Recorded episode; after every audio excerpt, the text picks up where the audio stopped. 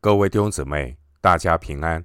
欢迎收听二零二三年二月十八日的晨更读经。我是廖贼牧师。今天经文查考的内容是《撒母耳记上》十四章三十六到五十二节。《撒母耳记上》十四章三十六到五十二节内容是意气用事的扫罗。首先，我们来看《撒母耳记上》十四章三十六到三十七节。扫罗说：“我们不如夜里下去追赶非利士人，抢掠他们，直到天亮，不留他们一人。”众民说：“你看怎么好，就去行吧。”祭司说：“我们先当亲近神。”扫罗求问神说。我下去追赶非利士人，可以不可以？你将他们交在以色列人手里，不交。这日，神没有回答他。经文三十六节，扫罗想要乘胜追击非利士人。这些士兵们已吃完晚饭，扫罗就提议大家要连夜的追击，把非利士人。击杀净尽。扫罗是一个热情有余、谨慎不足的人。扫罗表现出来的热情很大，但是缺少谨慎。扫罗的军队好不容易可以得到休息，但扫罗这个人，他急功好胜，性情急躁，只考虑自己想要做什么。却不替别人考虑，硬是要把困难加给别人，自己却不以为然。不过这些百姓很顺从，配合扫罗的带领。三十六节，众民说：“你看怎么好，就去行吧。”扫罗他不为百姓想，但上帝能够体恤百姓。当扫罗又兴致冲冲的想要追赶非利士人，但三十六节祭司提出了建议，应该先亲近神。三十六节的亲近神，意思是求问神。先前撒母耳记上十四章十九节，当时候祭司在敬拜求问神的时候，被扫罗。仓促的打断。这次祭司呢，再次的提醒扫罗，要先求问神，不要只顾着拼命往前冲。弟兄姊妹，任何团体主导的人，他身边都需要有属灵的人来提醒他，免得靠血气跑在神的前面，很容易冲过头。弟兄姊妹，我们无论做什么，都要学习求问神的带领，与神同行。经文三十七节，扫罗这一次他接受祭司的提议，就去求问神说：“我们能去追赶非利士人吗？能够胜利吗？”经文三十七节说：“这日神没有回答扫罗。”神没有回答扫罗，为什么？三十七节这句话，神没有回答扫罗这件事情，值得我们深思。很多人就像扫罗一样，对神的态度都只是虚应一招，应付应付。其实扫罗这个人，他并没有倚靠神的心。只不过是旁边的人给他提醒一下，他才应付一下。其实扫罗他是一个靠自己做事的人，求问神只是应付一下场面。扫罗的本相是倚靠肉体做事。扫罗做什么事，心中早已经有了决定。三十六节，只是因为祭司有提醒，他只好。形式上要应付一下，做个样子。神是鉴察人心的神，因此经文三十七节说：“这日神没有回答他，神不回答一个有口无心的人，神不回答例行公事虚浮的祷告。”回到今天的经文，《撒母耳记上》十四章三十八到四十六节。扫罗说：“你们百姓中的长老都上这里来，查明今日是谁犯了罪。我指着救以色列永生的耶和华起誓，就是我儿子约拿单犯了罪，他也必死。”但百姓中无一人回答他。扫罗就对以色列众人说：“你们站在一边，我与我儿子约拿单也站在一边。”百姓对扫罗说：“你看怎么好，就去行吧。”扫罗祷告耶和华以色列的神说：“求你指示实情。”于是撤迁撤出扫罗和约拿单来，百姓尽都无事。扫罗说。你们在撤迁，看是我是我儿子约拿单，就撤出约拿单来。扫罗对约拿单说：“你告诉我，你做了什么事？”约拿单说：“我实在以手里的杖，用杖头蘸了一点蜜，尝了一尝，这样我就死吗？”扫罗说：“约拿单啊！”你一定要死，若不然，愿神重重地降罚于我。百姓对扫罗说：“约拿单在以色列人中这样大行拯救，岂可使他死呢？断乎不可。我们指着永生的耶和华起誓，连他的一根头发也不可落地，因为他今日与神一同做事。”于是百姓就约拿单免了死亡。扫罗回去不追赶非利士人，非利士人也回本地去了。三十八到四十八节的内容是关于约拿单的事情。当约拿单在面对扫罗处置的时候，非利士人得以趁机逃脱。扫罗这个人呐、啊。做事欠考虑，急躁行事，也因此错失了机会，事半功倍。三十八节，我们看到扫罗，他这个人个性起伏不定，他突然又想起要找人当代罪羔羊，开始抓战犯。弟兄姊妹，往者已矣，来者可追。人生很短。基督徒要学习忘记背后，努力面前，向着神所立的标杆直跑。经文三十九节，当扫罗求问神的时候，神并没有回答他。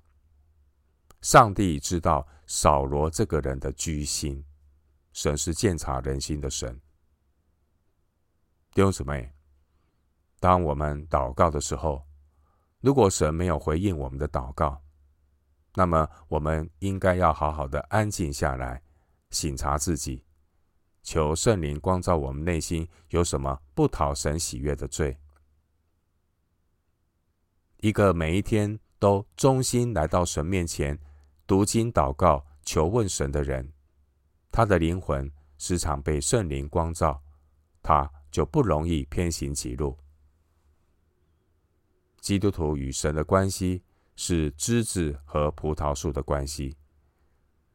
敬虔的基督徒每一天有分别为圣的时间，恭敬的来到神面前求问，透过读经祷告清洁自己的心。弟兄姊妹，神的耳朵并非发沉，听不见我们的呼求。真正的原因是人的罪。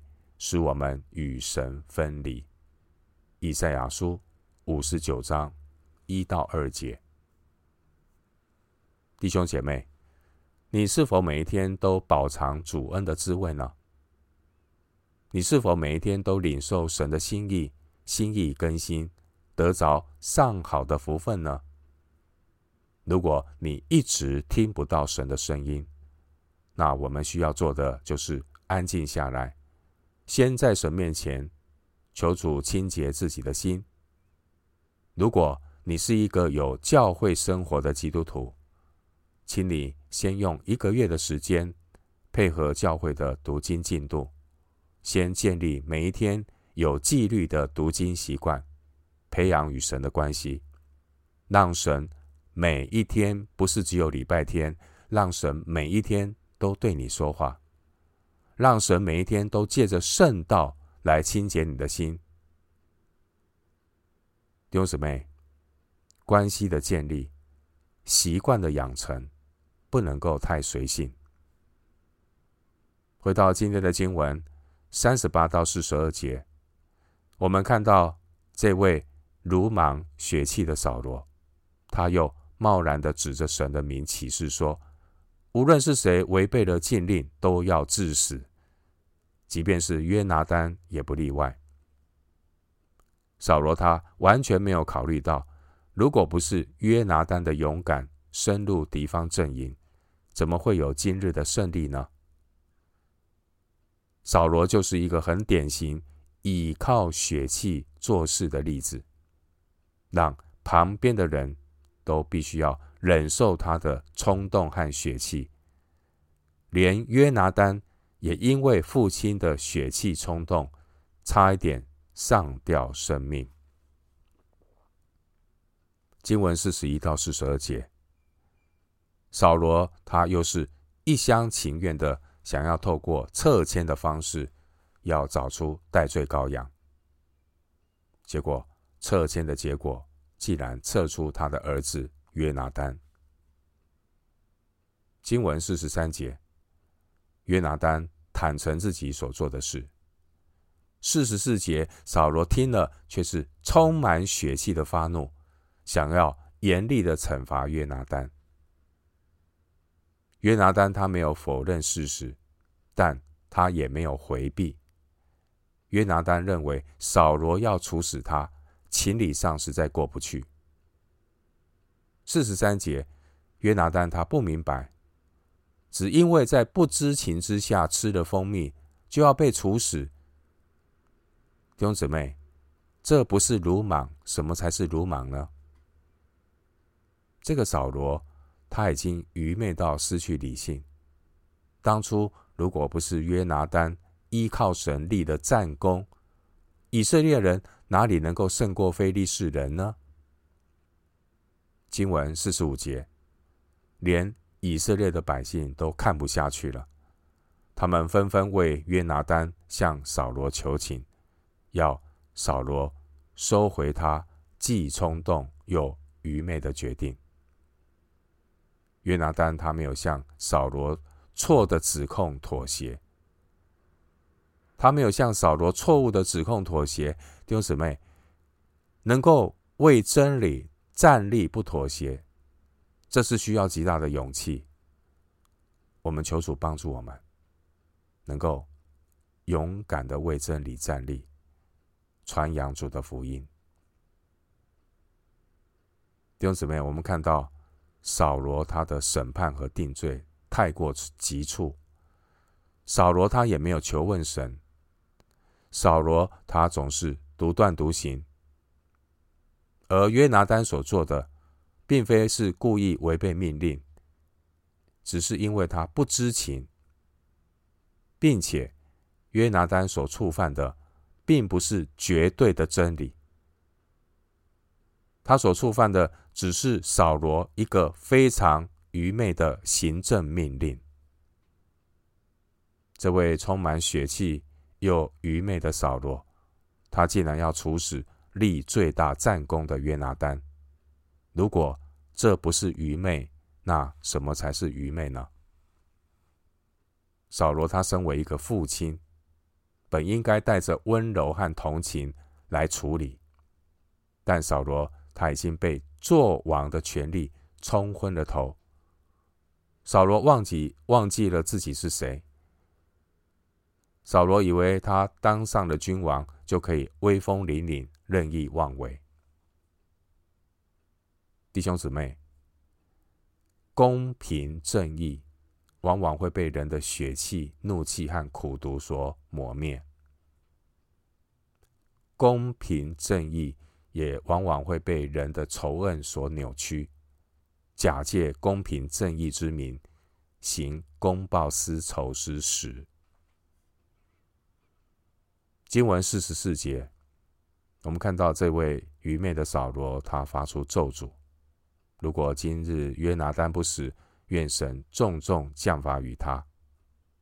而这个咒诅后来也的确临到扫罗的身上。弟兄姊妹，一个倚靠自己作王的扫罗，他已经被神所弃绝，但他还是自我感觉良好。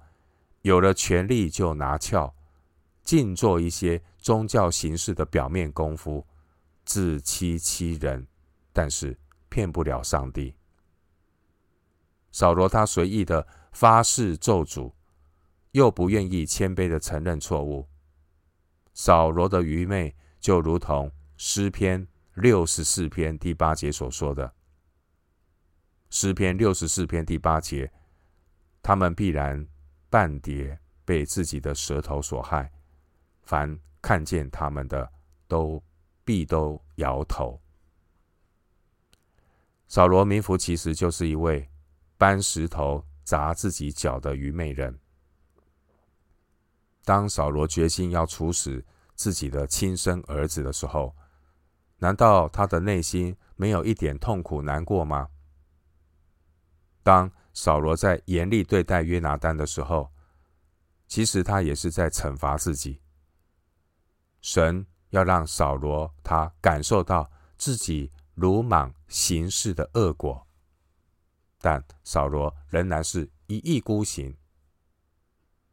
弟兄姊妹，装睡的人永远叫不醒。经文四十五节，以色列人百姓救约拿单。脱离扫罗的手。虽然神的百姓很顺从扫罗，顺从扫罗的意思，但是当约拿单面临被致死的危险时候，以色列百姓真的看不下去了。他们必须要挺身而出，替约拿单说话。约拿单为以色列人带出了这么大拯救的行动，岂可以？岂可以任凭约拿单死在扫罗一时冲动的决定呢？不可以的，他们必须要出来说话。四十五节，我们看到这些百姓，他们呢已经下定决心了。他们指着永生的耶和华起誓，连约拿单一根头发也不可以落地，因为他们认为约拿单是与神一同做事的。他们誓死要保护约拿单，因为他们愿意为约拿单背书起誓，约拿单绝对不可以死。弟兄姊妹，经文四十五节这些百姓所说的话，就是约拿丹他最好的见证。约拿丹他令人感动的是四十五节这句话，你看四十五节这句话。百姓怎么说？百姓见证约拿丹，他是与神一同做事的，与神一同做事。今日的教会需要更多与神一同做事的人。谁是与神一同做事的人呢？新约圣经约翰福音十五章五节。约翰福音十五章五节，我们盼望有更多与神一同做事的弟兄姊妹，一同起来建造教会，而不是像扫罗独断独行，凭着血气冲动做事。与神一同做事的人，约翰福音十五章五节说：“我是葡萄树，你们是枝子，藏在我里面的，我也藏在他里面，这人就多结果子。”因为离了我，你们就不能做什么。与神一同做事的人，不单单有服侍的果子，更有圣灵的果子。不仅仅是有服侍的这些功劳，更重要的是有圣灵的果子，生命为主做见证。神看重的是我们是一个怎么样的人，不只是我们做了什么事。Being 很重要，不只是 doing。经文四十六节，我们看到，由于扫罗的血气，他花时间去处理一件不是问题的问题，导致耽误了时间。因此啊，扫罗就回去不追赶非利士人了。因着扫罗的血气，以色列人错过了彻底胜利的机会。弟兄姊妹，人生很短，不要花太多时间在枝微末梢的事情上忙忙碌碌，却忽略了人生上好的福分。我们每天一定要有亲近神的时间。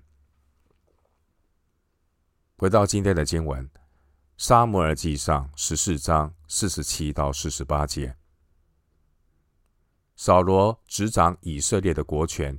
常常攻击他视为的一切仇敌，就是摩押人、亚门人、以东人和索巴诸王，并非利士人。他无论往何处去，都打败仇敌。扫罗奋勇攻击亚玛力人，救了以色列人脱离抢掠他们之人的手。四十七到四十八节。经文简短的记载扫罗他军事上的成就。四十七到四十八节，扫罗他指挥军队，抵御攻击以色列四围的敌人，防止他们的侵犯。扫罗征战最多的就是非利士人。扫罗他主动攻击东方的摩押人、亚门人，南方的以东人。西方的非利士人，北方的琐巴诸王和旷野的亚玛力人。经文四十七节，我们看到扫罗他虽然屡战屡胜，但也因此导致扫罗越来越骄傲，越来越倚靠势力。虽然扫罗外面的战绩是得胜的，但扫罗的里面却是失败的。最大的失败就是人的骄傲。其实扫罗征战的得胜也是不彻底的，因为他最终没有能够制服非利士人，反而最后扫罗是死在非利士人的手下。弟兄姊妹，凡是属肉体的侍奉，也可能会像扫罗一样，或许会有一时的成功。表面看起来好像很辉煌，很有成就感。然而，这一些成功都只是阶段性、暂时的胜利和成就感而已。这些暂时的胜利和成就感也会宠坏不倚靠神的血气，让人的血气被喂养的越来越强大，人就变得越来越血气。结果呢，就是传福音给别人，自己反被弃绝了。哥林多前书九章二十七节。最后，我们来看撒母耳记上十四章四十九到五十一节。扫罗的儿子是约拿单、易施伟、麦基舒雅，他的两个女儿，长女名米拉，次女名米甲。扫罗的妻名叫亚希暖，是亚希玛斯的女儿。扫罗的元帅名叫亚尼尔，是尼尔的儿子。尼尔是扫罗的叔叔。扫罗的父亲基士、亚尼尔的父亲尼尔都是亚别的儿子。扫罗平生常与非利士人大大征战。扫罗遇见有能力的人或勇士，都招募了来跟随他。经文四十九到五十一节这段经文，内容是谈到扫罗的家庭。四十九节，扫罗有两个女儿，其中第二个女儿米甲后来嫁给了大卫。经文五十节提到亚尼尔，亚尼尔是扫罗的堂兄弟。亚尼尔他在扫罗死后扮演很重要的角色。亚尼尔他拥护扫罗王朝与大卫对抗，参考《撒母耳记下》第二、第三章。经文五十二节，这节经文也应验撒母耳在《撒母耳记上》八章十一节的预言：扫罗只要遇到有能力的人或勇士，都招募的来跟随他。最后，牧师。以一段经文作为今天查经的一个结论：诗篇十八篇二十到二十七节。诗篇十八篇二十到二十七节，耶和华按着我的公义报答我，按着我手中的清洁赏赐我，因为我遵守了耶和华的道。未曾作恶，离开我的神。他的一切典章常在我面前，他的律例我也未曾丢弃。我在他面前做了完全人，我也保守自己，远离我的罪孽。所以，耶和华按我的公义，按我在他眼前手中的清洁，偿还我。慈爱的人，你以慈爱待他；完全的人，你以完全待他；清洁的人，你以清洁待他；乖僻的人，你以弯曲待他；困苦的百姓，你必拯救；高傲的眼目，你必使他降卑。诗篇十八篇二十到二十七节。我们今天经文查考就进行到这里，愿主的恩惠平安与你同在。